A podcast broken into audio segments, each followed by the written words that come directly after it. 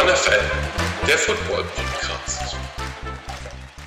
Herzlich willkommen bei OneFL, dem Football Podcast. Heute mit einem etwas geknickten Emil, denn ja, die Packers, die machen es mir in dieser Saison nicht ganz so leicht, sie zu mögen und es hat sich doch alles ein bisschen anders entwickelt, als es sich so am Anfang angefühlt hat. Aber dazu erst später mehr, denn ich habe natürlich auch noch ein paar Neuigkeiten für euch und wir haben auch noch die Top 5 Spiele des Spieltags am Start, was sich lohnt einzuschalten, wo es wahrscheinlich am spannendsten wird, beziehungsweise welche Matchups am ausgeglichensten sind. Und das alles Real, real real quick. Ja, das muss sein. Anfangen möchte ich mit dem Thursday Night Game. Die Green Bay Packers haben zu Hause im Lambeau Field die Detroit Lions empfangen. Das ist ein Division-Duell, das heißt, eine extra Portion Brisanz ist da auf jeden Fall am Start und die kämpfen im Moment um die Krone des Nordens, zumindest in der NFC, denn die Minnesota Vikings und auch die Chicago Bears sind beide sieglos in die Saison gestartet und stehen beide bei 0 und 3. Und das Spiel hatte so seine Höhen und Tiefen die erste Höhe für die Packers äh, gab es schon im ersten Drive der Lions, denn Jared Goff hat versucht, einen Ball direkt am Anfang des Drives auf Amon Ross St. Brown zu werfen und da ist ihm Rudy Ford von den Packers dazwischen gekommen und hat den Ball abgefangen. Erste Interception in dem Spiel und das war's dann aber auch schon, denn Jordan Love und seine Offense haben aus der super Feldposition nicht wirklich was machen können und das waren die ersten drei Punkte für Green Bay Immerhin, man ist in Führung gegangen. Dann ist aber der Motor von Detroit Motor City angelaufen und der war kaum zu stoppen. Man hat diese drei Punkte mit 27 Folgepunkten beantwortet und so ging es dann auch in die Halbzeit 27 zu 3 für Detroit total verdient. Bei Green Bay lief nichts zusammen. Die Offense hat gestottert und sah einfach wirklich blass aus. Und die Defense konnte auch irgendwie keine Akzente setzen und konnte Jared Goff und auch David Montgomery nicht stoppen. Also Lauf und auch Passspiel bei Detroit wirklich wundervoll funktioniert. Dann kam die Halbzeit. Matt LaFleur hat nochmal betont, wie wichtig ihm das ist, dass man jetzt kämpft und er will sein Team wirklich kämpfen sehen auf dem Platz. Das war ihm wohl auch alles ein bisschen zu lasch. Ich weiß nicht, ob er das kennt, so ging es mir zumindest, wenn man sein Team anfeuert und einem auf einmal die gegnerischen Spieler alle viel größer und mächtiger und stärker vorkommen und das eigene Team irgendwie wie Schulkinder aussieht. So ging es mir da teilweise. Das ist eben ein ganz komisches Gefühl, ist dann wahrscheinlich diese Momentum-Geschichte. Und das war definitiv bei Detroit in der ersten Halbzeit. Direkt nach dem Field Goal von Green Bay ging da Green Bay technisch gar nichts mehr.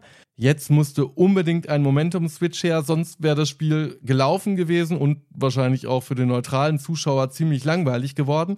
Und der kam dann auch, nämlich mit dem ersten Drive in der zweiten Hälfte.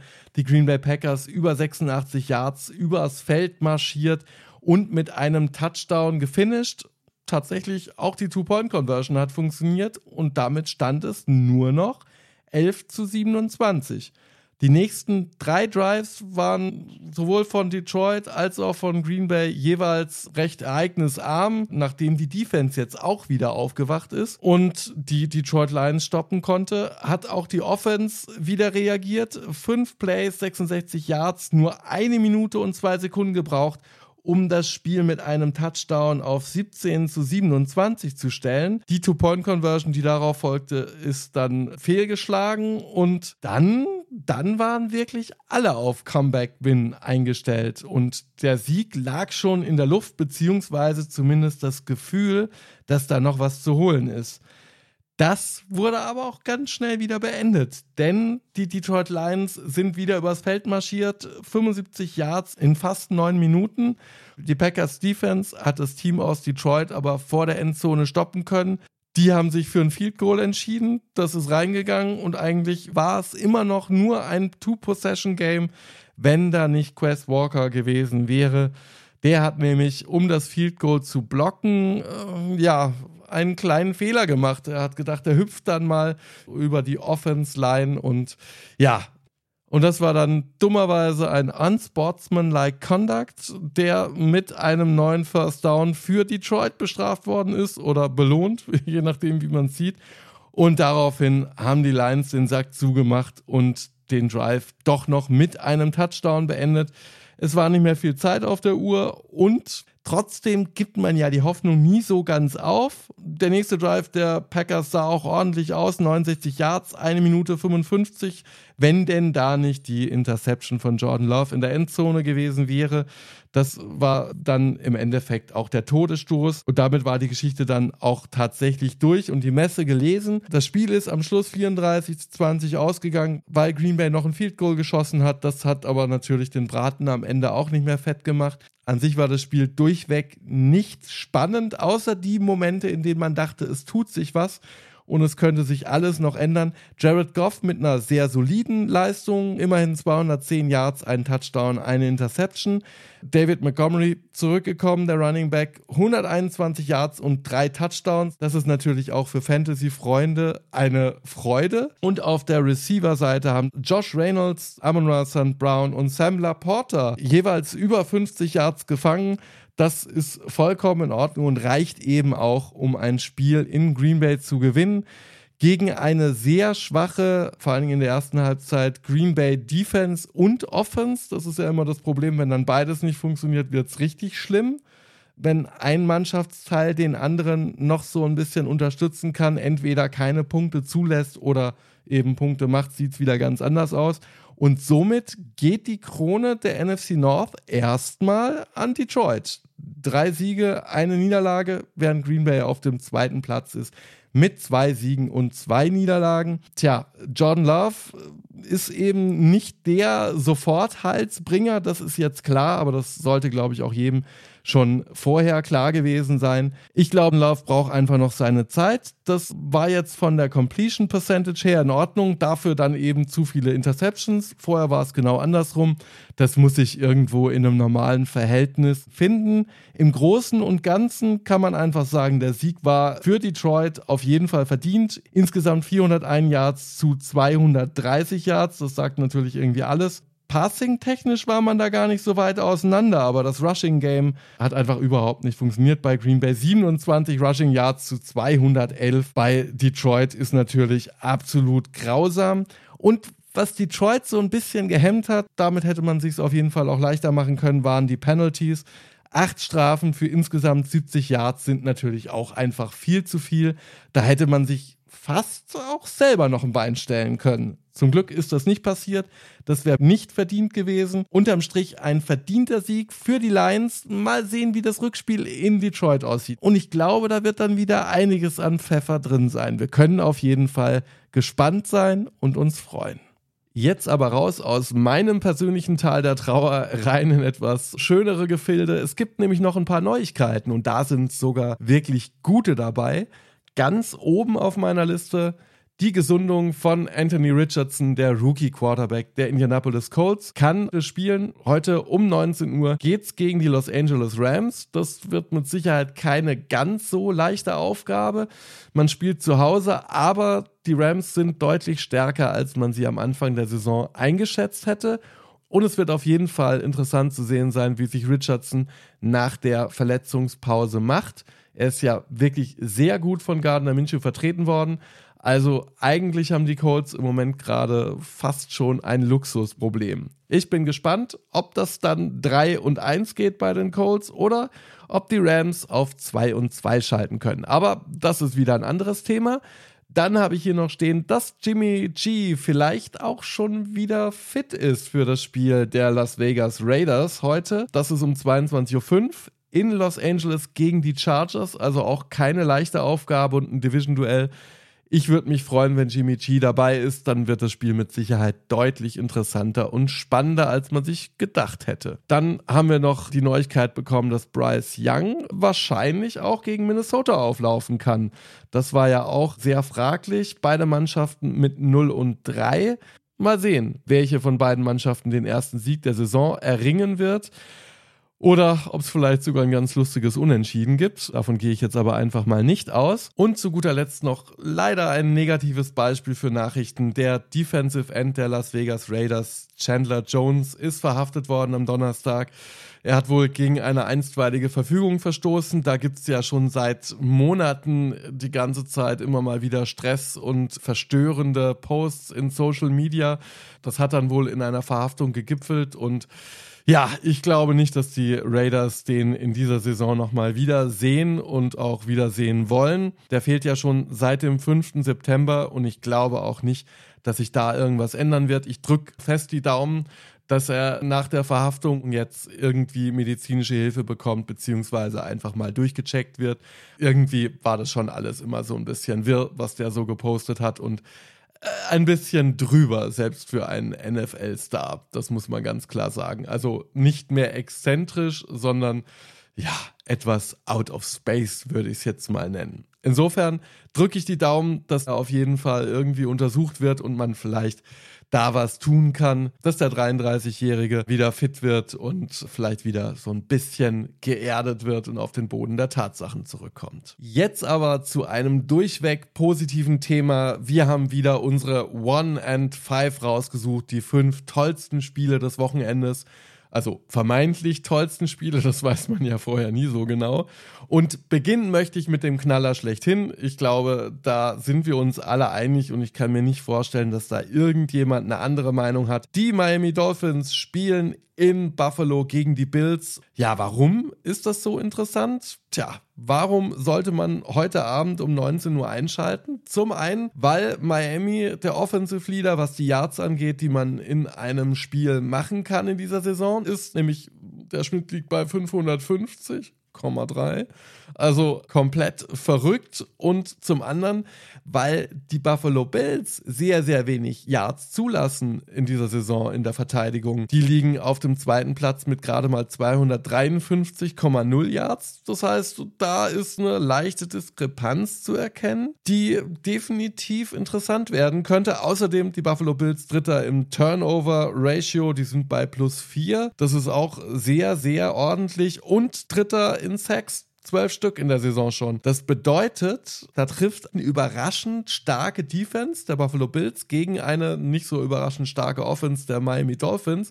Ganz nebenbei, das muss man ja noch dazu erwähnen, ist die Miami Dolphins Defense ja auch nicht unbedingt schlecht und die Offense der Buffalo Bills hat ja auch gezeigt, dass sie so zwischendurch auch mal den ein oder anderen Punkt machen kann. Also das wird definitiv eben auch, weil wieder Division-Duell ein sehr interessantes Matchup. Die Miami Dolphins sind ungeschlagen, 3 und 0 bis jetzt. Und die Buffalo Bills stehen bei 2 und 1 nach dem Auftakt-Loss gegen Aaron Rodgers und die Jets. naja, es waren immerhin vier Plays. Das wird auf jeden Fall interessant zu sehen sein. Da treffen Spielkulturen aufeinander. Ich lege mich da jetzt mal ganz mutig fest. Ich entscheide mich für die Buffalo Bills, denn die sind meiner Meinung nach trotzdem noch ein bisschen kompletter. Natürlich in der Offense nicht so stark wie die Dolphins, dafür aber in der Defense deutlich besser aufgestellt. Also so oder so, das Spiel kann eigentlich nur interessant werden. Als zweites auf meiner Liste steht ein Spiel, das ich vorher nicht so auf der Liste gehabt hätte, ich jetzt aber wirklich perspektivisch auch interessant finde. Da spielen nämlich die Tampa Bay Buccaneers in New Orleans gegen die Saints und beide Mannschaften stehen überraschenderweise 2 und 1. Das heißt, da geht es auch darum, sich so ein bisschen abzusetzen. Das ist auch ein Matchup auf Augenhöhe und eben auch wieder ein Divisionsduell die sind ja meistens interessant. Da kann man, glaube ich, gar nichts Gegenteiliges behaupten. Auf der einen Seite die Tampa Bay Buccaneers mit Baker Mayfield, die okay letzte Woche verloren haben, aber sind wir ganz ehrlich gegen die Philadelphia Eagles, das kann einem dann schon auch mal passieren, auch wenn das ein wirklich hartes Spiel war und das nicht gut ausgesehen hat. Auf der anderen Seite die New Orleans Saints, die letzte Woche auch verloren haben gegen die Green Bay Packers. Wer reingehört hat bei mir, weiß, das war auch alles andere als eindeutig, das hätte man auch gewinnen können. Also eigentlich hätte da auch ein 3 und 0 Rekord stehen können. Jetzt ist es eben 2 und 1. Das heißt, jetzt trennt sich, glaube ich, so ein bisschen die Spreu vom Weizen und man erkennt eben so langsam, wie stark sind die Teams in der Realität und nicht nur auf dem Papier. Ich tippe bei diesem Spiel ganz klar auf die Tampa Bay Buccaneers. Ich bin da ein Fan der Defense. Die funktioniert sehr, sehr gut. Die hat auch gegen Philadelphia teilweise richtig gut ausgesehen. Und Baker Mayfield, ach, dem wünsche ich es einfach, dass das irgendwie funktioniert. Also mein Tipp, Tampa Bay gewinnt in New Orleans. Als drittes Spiel im Bunde habe ich mir eine Partie rausgesucht, in dem es dann doch auch mal Losing Records gibt. Ist ja auch langweilig, sich immer nur Mannschaften anzuschauen, die ein Spiel nach dem anderen gewinnen. Und ich glaube, das wird ein hm, ich nenne es dann doch mal Schicksalsspiel sein. Denn die Denver Broncos reisen nach Chicago zu den Bears und müssen sich dort beweisen. Denn ich bin mir ziemlich sicher, wenn das nicht klappen sollte und Sean Payton zusammen mit Russell Wilson ohne Sieg nach Hause reisen müssen, dann wird die Luft schon sehr dünn. Und ich glaube, die Broncos werden dann irgendwann einen Cut machen müssen und sich von Russell Wilson trennen, denn das macht ja wirklich gar keinen Zopf und keinen Sinn. Also gegen Chicago muss man gewinnen. Das ist im Ranking von allen Teams im Moment gerade auf dem letzten Platz. Und nach dem bitteren Spiel gegen Miami brauchen die Denver-Fans natürlich auch irgendwas Positives, an dem man sich irgendwie festhalten kann. Und wenn Russell Wilson diese Aufgabe nicht erfüllen kann, dann bin ich mir ziemlich sicher, die Geschichte ist gelaufen. Auf der anderen Seite, die Chicago Bears können, glaube ich, nur gewinnen. Da weiß man jetzt, dass man auf jeden Fall einen neuen Franchise-Quarterback braucht. Mit Justin Fields ist man da einfach nicht richtig aufgestellt. Der hat jetzt ja auch einige schlechte Interviews abgegeben, indem er eben den Coaches auch die Schuld an seiner Leistung gibt. Das ist, glaube ich, nie eine gute Idee. Deswegen glaube ich, wenn die Chicago Bears gewinnen, okay. Und wenn sie verlieren, dann winkt eben doch der Number One Overall Pick im Draft, weil dann wird man, glaube ich, aus dem Sumpf, in dem man gerade ist, auch nicht mehr rauskommen. Die Stimmung da ist komplett im Eimer und die ganze Stadt Chicago wünscht sich einen neuen Franchise-Quarterback. Das ist, glaube ich, unbestritten. Ich lehne mich bei dem Spiel mal weit aus dem Fenster und tendiere einfach mal zu Chicago, weil die, glaube ich, deutlich befreiter aufspielen können und vielleicht ja doch noch ein bisschen was geht beim Publikum und die ihre Mannschaft, wenn denn das Spiel auch ein bisschen positiv für Chicago anfängt, auch tragen können. Das vierte Spiel ist definitiv keine Überraschung und ich glaube, das hat jeder von euch auf dem Zettel. Die Las Vegas Raiders reisen zu den Los Angeles Chargers, habe ich ja vorhin schon erwähnt. Wenn Jimmy G fit sein sollte, ist das, glaube ich, auch eine Partie auf Augenhöhe. Die Chargers haben einfach unheimlich viel Offensivpower gleichzeitig auch immer ganz gerne ganz viel Pech. Bei den Total Yards auf Platz 2 direkt hinter Miami mit 416 Yards pro Spiel. Das ist ziemlich ordentlich und nicht so, für man sich schämen müsste. Das kommt vor allen Dingen durch das Passspiel. Da ist man Dritter. Im Laufspiel natürlich ohne Austin Eckler im Moment gerade schwierig. Der ist doubtful. Das heißt, vielleicht tut sich da ja was. Und dann bin ich mal gespannt, wie die beiden Mannschaften aufeinandertreffen. Ich könnte mir vorstellen, dass die Chargers jetzt so ein bisschen den Knoten gelöst haben. Vielleicht ist er sogar ganz geplatzt nach dem Sieg in letzter Woche. Bei den Raiders wird sich einfach zeigen, wohin geht die Reise. Das ist im Moment gerade sehr viel Licht und sehr viel Schatten in einem Team manchmal funktioniert alles und man hat das Gefühl, das ist wirklich fantastisch, was die da aufs Feld bringen. Und im nächsten Moment ist man vollkommen schockiert, wie man was so an die Wand fahren kann. Also da wird sich, glaube ich, einfach zeigen, wird das was Konstantes und kann man über die Saison mit den Raiders rechnen oder sind das eben dann weiterhin Licht und Schatten in einem Team, also sozusagen Silver and Black. Mein Tipp für das Spiel auf jeden Fall die Los Angeles Chargers mit der ganzen Feuerpower, die man da hat. Justin Herbert mit immerhin schon 939 Yards in der Saison in drei Spielen. Also nichts, wofür man sich verstecken müsste. Wenn Austin Eckler dann auch noch am Start ist, sowieso. Keenan Allen darf man als Receiver auch nicht vergessen. Also mein Tipp ganz klar, die Los Angeles Chargers. Ich drücke fest die Daumen, außer das gute alte Chargers-Pech schlägt wieder zu. Und last but not least, der Oberknaller, eigentlich äh, das Spiel überhaupt des Wochenendes, wenn man auf Defensiv-Power steht. Die Baltimore Ravens reisen nach Cleveland und versuchen sich mit den Browns zu messen. Bei den Browns ist es schwierig, denn Deshaun Watson hat sich im Training, nachdem er zwei Bälle geworfen hat, irgendwie komisch an der Schulter gefühlt, hat da Schmerzen.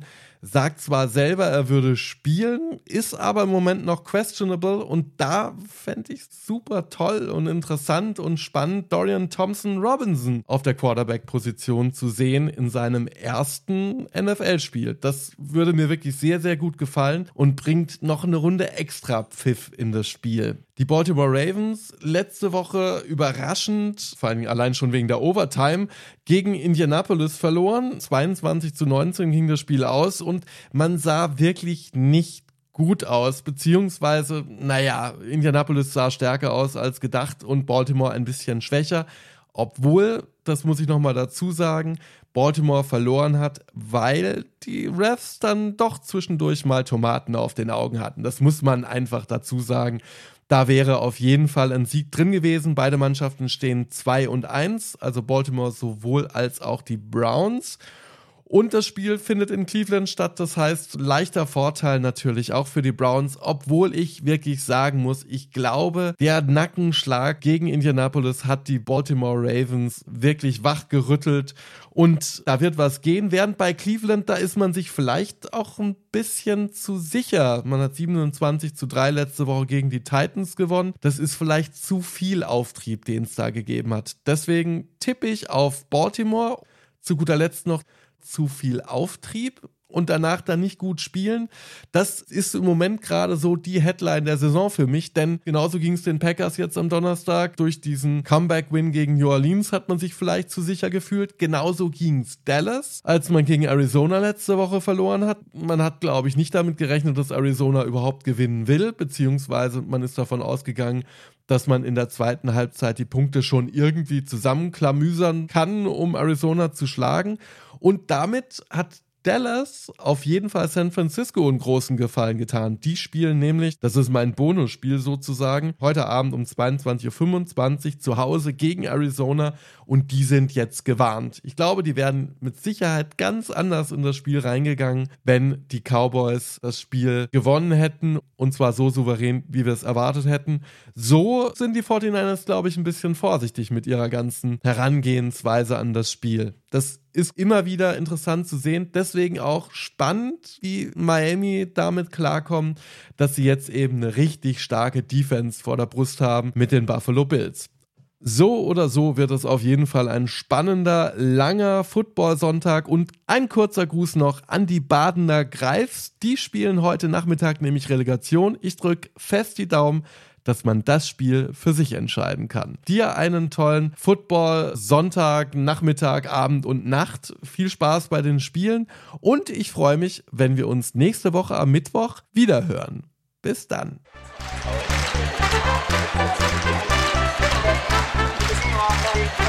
Thank.